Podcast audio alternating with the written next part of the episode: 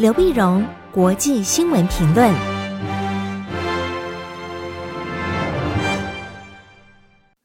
各位听众朋友，大家好，我是台北东吴大学政治系教授刘碧荣，今天为您回顾上礼拜重要的国际新闻呢。那么第一个，我们就先看 G7 的峰会啊，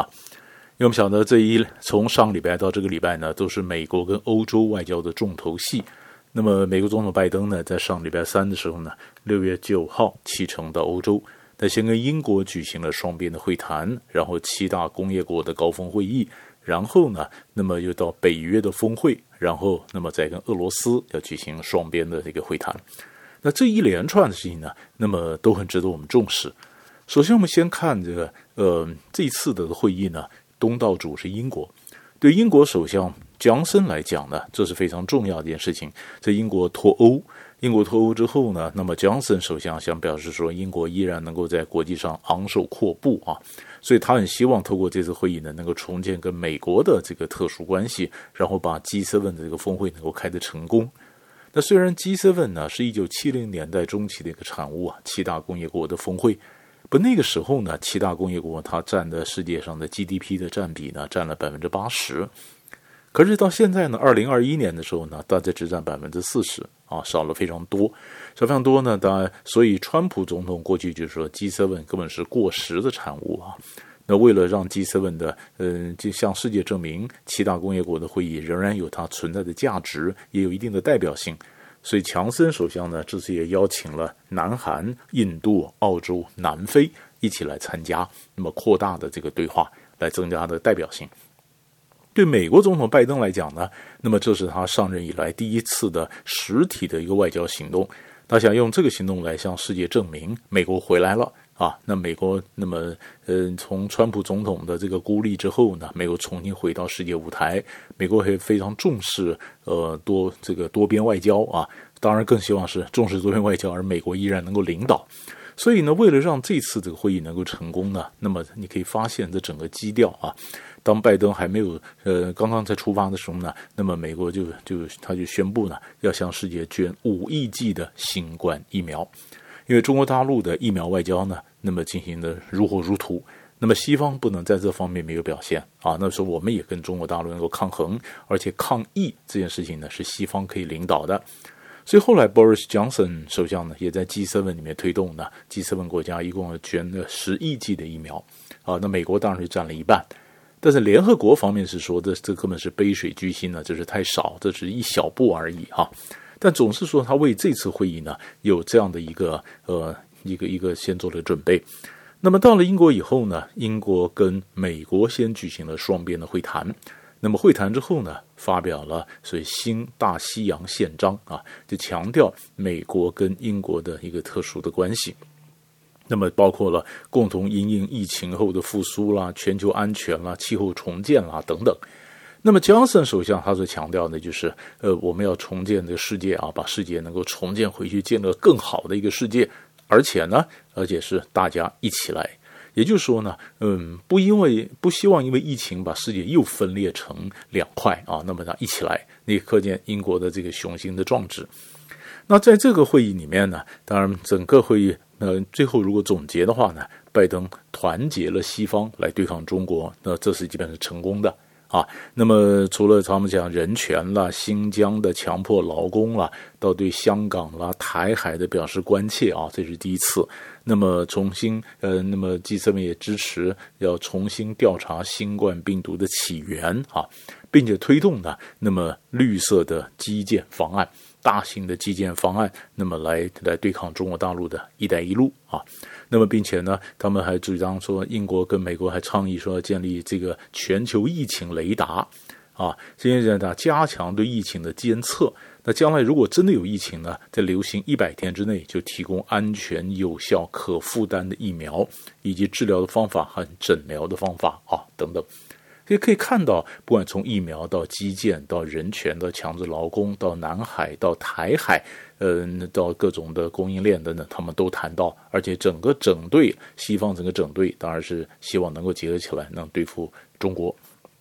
但是问题是，有人讲你在看到细节呢？其实很多时候我们讲魔鬼就在细节里面。那么这次的呃 G7 峰会是魔鬼在没有细节里面。那没有细节，没有细节。比如说，呃，你要建这个呃更好的一个未来啊，你新的重建的世界的一个方案，希望能够官方跟民间合作，但你到底要出多少钱？官方民间各出多少？没没没有讲啊。那么要求中国大陆你要重视香港和新疆的基本自由和人权，但是没有讲说如果中国违反的话，你会怎么做啊？强调重视南海和台海的这个安全稳定，但也没有细节。也没细节，然后你可以发现呢，事实上西方呢跟美国在对呃在对这个呃中国或者对俄国的这个问题上呢，事实上态度是不一致的哈。那么起码在欧洲一些国家，像德国啦、意大利啦，他们在经济上非常依赖中国，所以也不愿意特别点名来批评中国大陆，所以在内部是有一些差距，但可以看得出来一个大的趋势呢，就是这整个这个方案呢。那么你说做推的推动的这基建方案等等，它是带有价值观的。什么叫价值观呢？就是它里面有很多，比如说，呃，它是民主啦，啊，劳工的标准啦，环保的标准啦，啊，等等。它并不是一个一般的经济行动，它是有价值观的在推动。那么，相较于中国大陆的威权啊、重商主义啊，那么所以才有西方评论家讲，从这看来，世界是越来越两极化啊，越两极化，这是一个大的一个趋势，值得我们看。虽然你说美国跟欧洲有很多，也许有很多不同，但是两极化的世界发展，那么这是值得重视的。接着呢，我们再看北约的峰会，礼拜一的时候呢，六月十四号呢，北大西洋公约组织在布鲁塞尔举行峰会，那峰会呢后面发表了联合声明。在某个方面来讲呢，也是美国在整对西方的一个成功啊。他们基本上都支持美国。这美国呢，比如说，呃，支持美国从阿富汗撤军啊，那是拜登的他这个意见。那美国军方也可能不见得赞成。那么从阿富汗撤军以后，会留下一大枚烂摊子。可是北约也正面支持说支持从阿富汗撤军啊，那是那拜登一个成功。那么在俄国跟中国方面呢，可以看出有一点点不大不大一样啊。那么，北大西洋公约组织最后的峰会的联合声明呢，认为俄国是威胁，而，中国是挑战。俄国是威胁，中国是挑战。那中间层次不太一样。而拜登也表示呢，那么他在会普京的时候呢，那么将会跟明白跟普京讲，那么红线在哪里，希望不要跨越啊。那么，但是同时呢，他们还谈到新的一个威胁，新的威胁是什么呢？网络攻击。啊，现在事实上，呃，北约呢，它碰到很多，比如说网络攻击啦，包括外外太空啦，包括 AI 啦等等。而联合声明里面就谈到说，网络攻击呢，那么有可能被视为是武装攻击，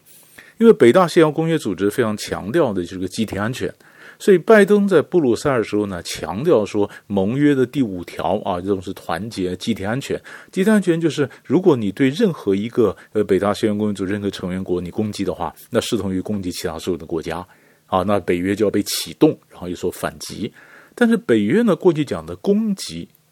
武力攻击，但是现在呢，把这个所谓的这个网络攻击呢，也列在内，新型的攻击有可能启动北约啊，这我们可以看的也是一个现象。第三个新闻呢，除了刚刚这两个峰会以外，第三新闻我们先看的是以色列的政局。以色列政局呢变天，变天。那么是在礼拜天的时候呢，国会通过把在政在位十二年的总理纳坦雅胡就让他拉下来了。而且，因为这里面呢，纳纳亚胡当然，因为他当然也可以讲说，在过去呢，呃，有非常也有一些相当的政绩啊，他的经济啦，不管科技啦等等。那么，那但是问题是，纳塔亚胡这个人呢，他有争议性，他有争议性，因为他让整个以色列内部非常清楚的两极化。这为什么以色列都投了四次的国会投票，一直选不出来个多数？因为社会分裂的非常厉害。那中间呢，很大的原因就是纳塔亚胡中间操纵啊，他每次总能操纵到不同意见，然后从中间能够求生。所以人家常常讲说他是政治魔术师嘛啊，那非常厉害，非常厉害呢。这一次呢，他马失前提。而前提，因为几个反对党起来说，我们不行，非得把纳雅胡拉下来不可啊！因为他本身也有一些一些呃这个贪污的一些弊案嘛，而且在位也太久了。那么，所以几个反对党呢，非常不太可能的反对党，八个政党组成了联合政府。八政党组成政府，然后在礼拜天的国会，国会里面呢，一百二十席一百二十席的国会投票，那么支持联合政府的六十。那么反对呃这个是有五十九，是六十比五十九，一票过关。那还有一票呢弃权。所以纳塔雅胡呢一夕之间，当然他就剥夺被剥夺了总理的权利了，他就变成在野党领袖。可是纳塔雅胡能够在位在位十二年，那当然有他的本事。所以他在交接的时候也非常的也非常的凶，然后那边表示说，他就觉得年轻的这个呃首相呢，联合政府首相巴奈特，那么以前是他的属下，那他根本没有能力啊。他说他马，所以纳塔雅胡说，我虽然暂时离开，可是我两三个看你们就会垮台，因为新的政府呢，它从从右派到中间到左派，包括阿拉伯裔以色列人的政党。也就涵盖了以色列整个光谱，那它整个整个政治光谱里面，它唯一的一个相通点就是我们把纳坦雅胡拉下来，拉下来以后要推动政策，八个党要推动政策，要执行要执行呃可行的政策，其实并不容易啊。所以这八个党呢，那么要证明说他们能够赢啊。所以巴奈特呢，当然是现在第一个第第一个总理，然后然后呢做到二零二三年之后呢，那么才有另外一个总理出来。那么另外一个总理从，那么中间派的未来党拉皮德才出来，那么做后第二段的总理，然后才进行投票。所以目前的权力是这样分的。那当然就是巴奈特，他在年轻的总理出来，他能不能真的交付？他能不能真的用一两个政策通过来证明这个政策，这个呃联合政府是可以存活的，而且是有效的？这是一个蛮大的挑战。所以以色列的政局呢，非常戏剧性，但也充满了太多不可预知的一个变数。所以大概呢，上礼拜到这里为止，三个大的新闻就为你分析到这里。我们下礼拜再见。